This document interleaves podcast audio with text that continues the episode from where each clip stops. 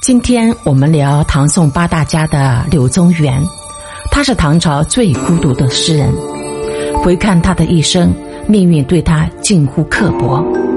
他出生于著名的河东柳氏，二十一岁进士及第，名声大振。然而三十三岁正是风华正茂之时，却接连被贬永州和柳州。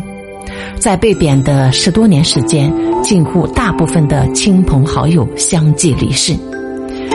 最终，在一八一九年天下大赦，他收到了回京赴任的消息。然而，此时他已经长病不起，身边无一人作伴，不久病死。这一年他才四十七岁。然而，就是这短暂的一生，却取得了璀璨的成就。是他和韩愈一同发起了古文运动。改变了整个时代的文风，并最终跟韩愈、欧阳修、苏轼并称千古文章四大家。他的一首《江雪》，相信大家都耳熟能详。千山鸟飞绝，万径人踪灭。孤舟蓑笠翁，独钓寒江雪。